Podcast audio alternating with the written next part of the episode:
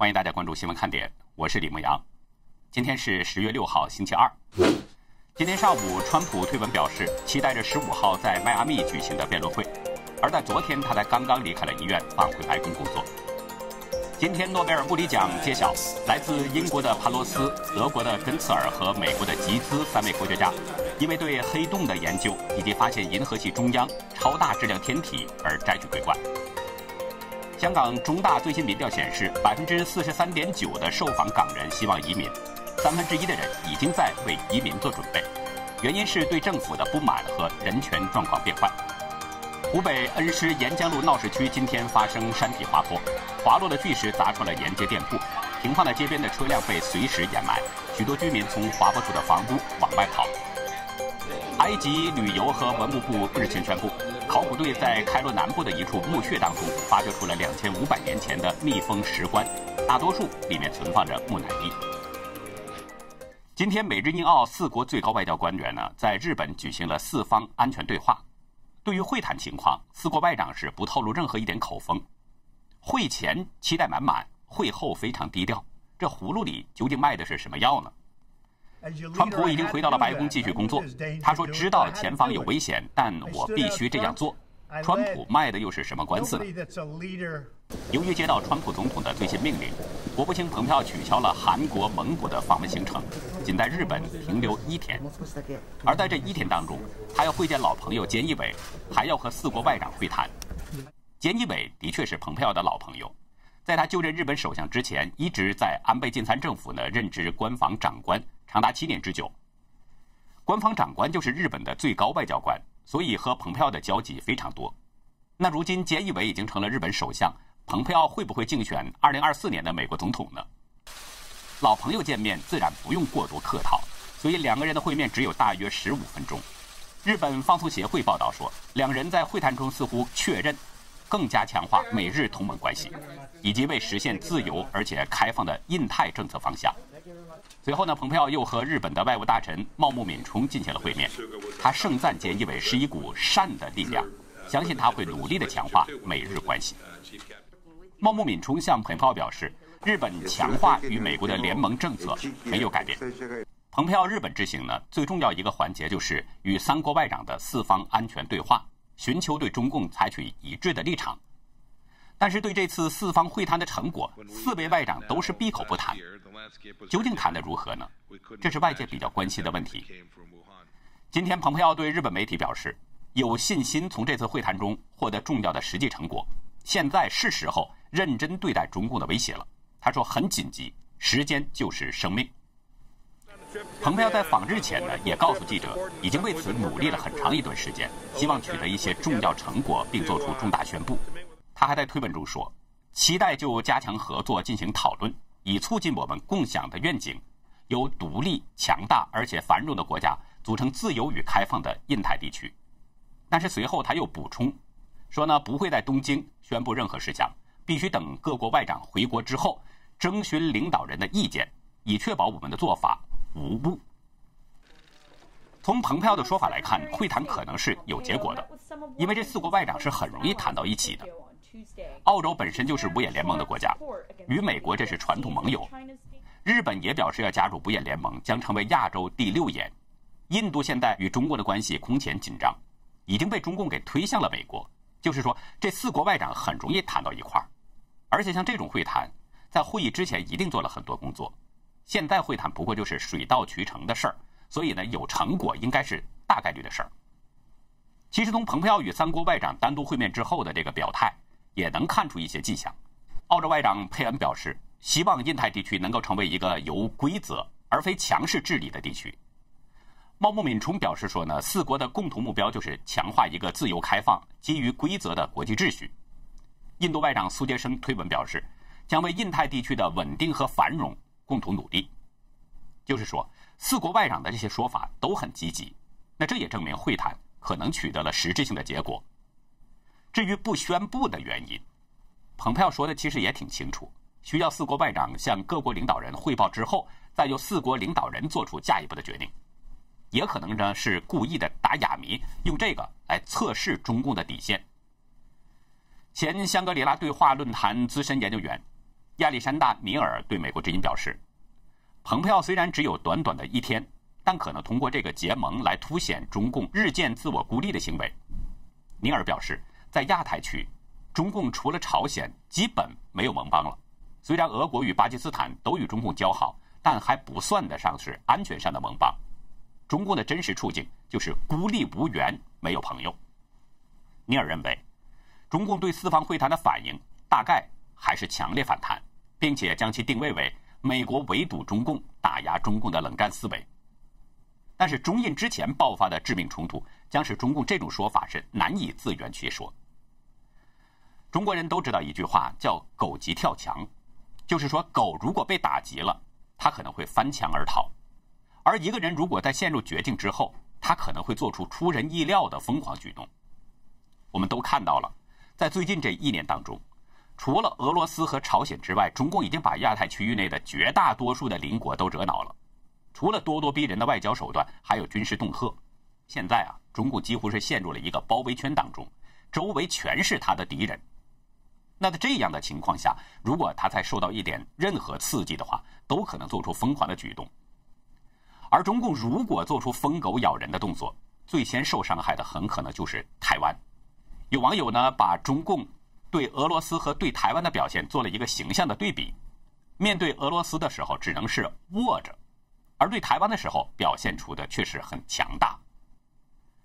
其实现在呢，骚扰台湾的问题，在这方面，中共已经有了一些歇斯底里的表现。近半个月，中共的军机频频骚扰台湾。从九月中旬到现在短短的十八天当中，至少有五十一架次的中共军机闯入台湾西南空域。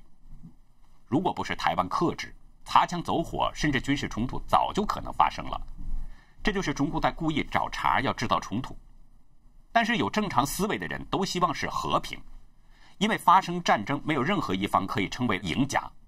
正所谓伤敌一万，自损八千，而且还会伤及到无辜百姓。台湾是这样，美国也是这样。所以我觉得呢，四国外长即使形成了共识决议，也暂时不宣布，避免打草惊蛇。但这并不是说四国是害怕中共，恰恰相反，美国已经做好了应对中共各种疯狂举动的准备。开头我们就提到了，蓬佩奥是接到了川普的其他另外的指示，缩短了这次亚洲行程。他在临行之前呢，与当时还在医院的川普以及副总统彭斯、美国参谋长联席会议主席米利召开了一个国安电话会议。蓬佩奥表示，他与整个国安小组进行了谈话，每个人都知道。世界上有流氓者，知道世界上有恶意行为者。每个人，他说，都为可能发生的一切事情做好了准备。记者问他，是不是担心任何外国敌人会发动突然袭击？他只是重申，他的团队已经准备好应对任何行动，但不会透露谈话的具体内容。从蓬佩奥这些说法来看，美国本身已经做好了应对各种不测的准备。至于他所说的流氓和恶意行为者，这是不言自明的，指的就是中共。但是如果中共突然对台湾发动攻击，可能会造成一些损失，所以不宣布会谈结果，很可能是一个缓兵之计。等到对台湾的协防做到了万无一失，那个时候我们再看看四国会不会宣布。有一个问题很有意思，蓬佩奥在临行之前表示，他的这次亚洲之行将是一段美好的旅程。随后有记者就问他是不是会转道去台湾，蓬佩奥给了一个模棱两可的回答：“你已经看到我们计划去的地方。”上周六呢，在节目中我引用了一位同事的说法：，川普这次感染中共病毒很可能促成蓬佩奥在近期要访问台湾。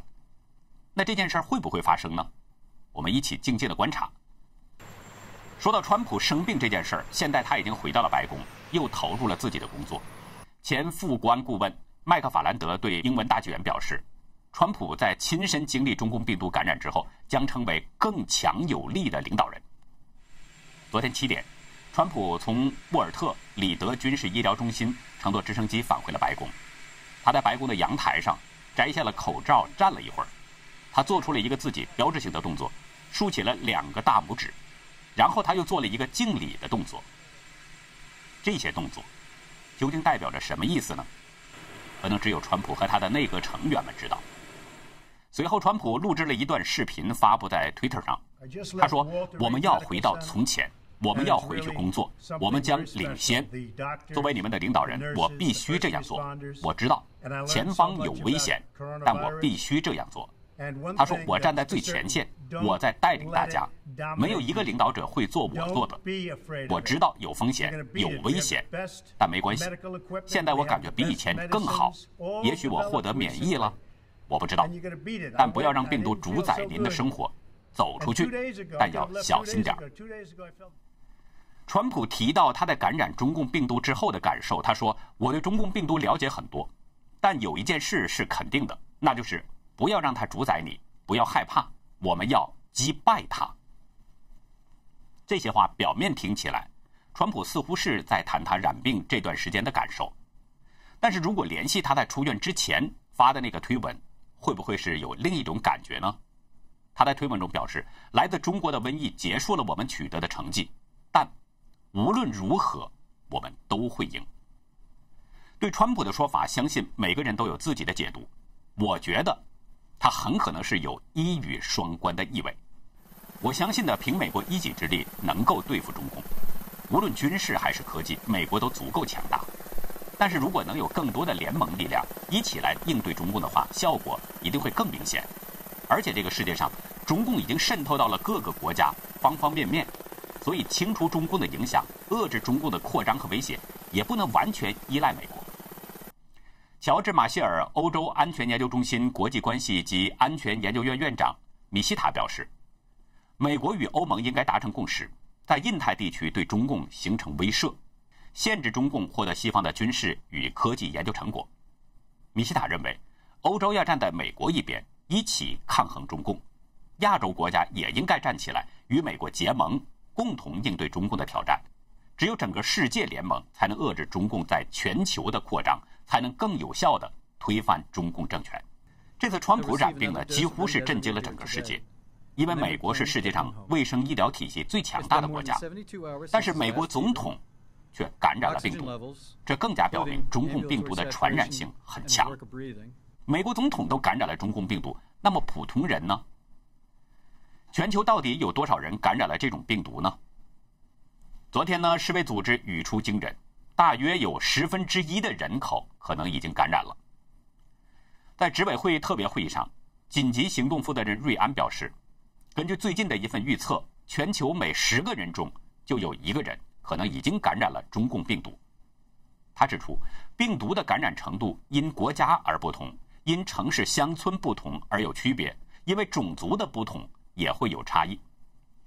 他警告说，世界上大多数地区仍然处在疫情风险之中，但是各国目前正处在抗疫疫情的艰难时期。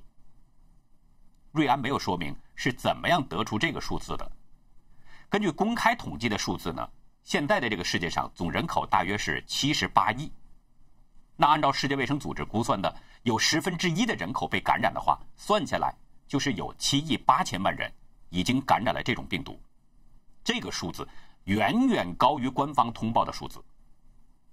大纪元根据各国公布的数字，实时统计的数字显示，截止到上午九点，全球感染的总数是三千五百七十七万七千三百多人，也就是说。世卫组织估计的这个数字是各国通报数字总和的二十倍左右。我们在前不久的节目中已经说到了，这次大瘟疫始终没断，但是病毒出现了变异，感染力增强了许多倍。所以呢，我们再次提醒大家，尽量的做好个人防护，千万不可大意。这场大流行使整个世界的经济都受到了影响，特别是中国大陆的经济长期存在的各种顾忌。都在逐渐显现。眼下呢，正是十一长假期间，按照金九银十的说法，正是拉动经济的时机。但是北京的楼市却非常惨淡。中国央视报道，长假之前是北京呢共有十三个楼盘取得了销售许可证，而且这十三个楼盘全部都在长假期间销售。目前市场上的新楼盘超过五十个，至少有二十五个推出了折扣，折扣普遍是在八五折左右。最低是七八折，有的价格甚至降到了每平米三万元以下。一位网友呢发给我一张截图，图中把2017年和2020年北京附近地区的房价做了一个对比。在十一个地区当中，除了河北的白沟的房价是上涨之外，其他十个地区都是大幅下降。其中，廊坊燕郊，也有人呢称为是北京燕郊。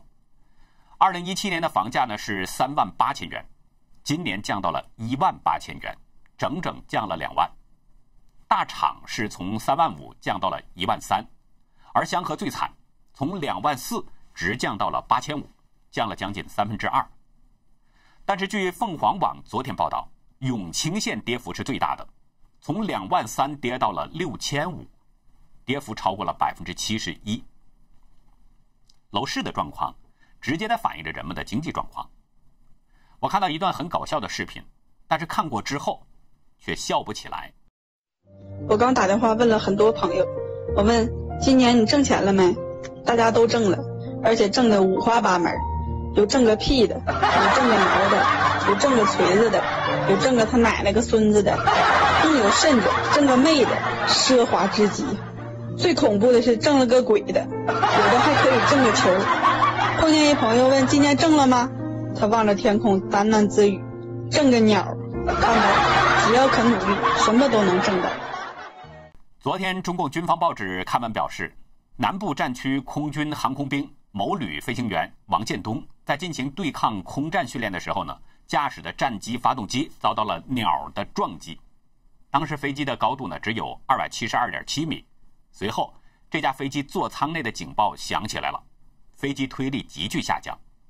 王建东呢怎么推油门，这个飞机仍然是不断下坠。这个时候，王建东紧急拉开了弹射手柄跳伞，飞机在三秒之后坠毁，王建东落在了一处果园里。中共的军报没有披露这个消息具体时间和地点。不过呢，美国至今表示，一些扰台飞行的这些中共军机基地就在中共的南部战区。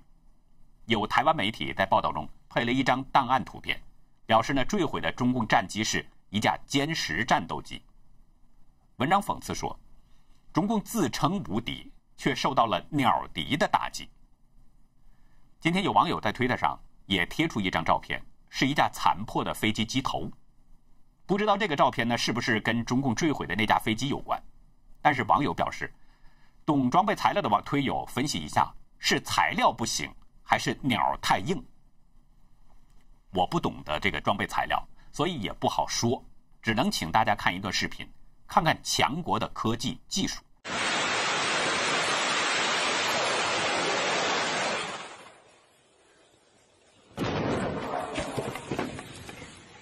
最后呢，我们再来说一下目前很多人关注的一个问题，就是美国拒绝中共党员及其附属组织申请移民的事儿。因为前天啊，公民力量创始人杨建立呢专门表示，最近他申请入籍的时候，主动向移民官承认，他在第一次申请美国签证时候曾经隐瞒了党员身份，这导致他的入籍申请被拒绝了。这个事儿引起了不小的轰动。美国移民律师加里·乔多罗表示，与共产党有关联的任何附属组织的成员都可能没有资格获得绿卡，包括共青团、中华全国工商业联合会、中华全国总工会、中华全国妇女联合会等由中共领导的组织。就是说，我们之前说的美国会拒绝共产党员、共青团员和少先队员取得移民身份，并不完整。如果按照乔多罗的这个说法，这个涵盖面又大了很多。这个问题，我们会在会员区更加详细的谈。欢迎大家到会员区了解更多。我想呢，作为华人朋友，特别是大陆的朋友，都应该想一下以往的情况了，看看自己是不是在这个范围之内。如果在这个圈子当中，是不是该做出一下选择了呢？另外呢，移民顾问郑存柱先生对自由亚洲表示。香港如果有人能够查到工联会这样的组织，过去的主要成员是地下党的党员，或者是被中共政府委以重任的，如果能有这些证据，那就等于是共产党组织了，所以将来也不可能获得美国的移民身份。那好，以上就是今天节目的内容。如果您喜欢新闻看点，请别忘记点赞、订阅，并且分享给您的亲人和朋友。感谢您的收看，再会。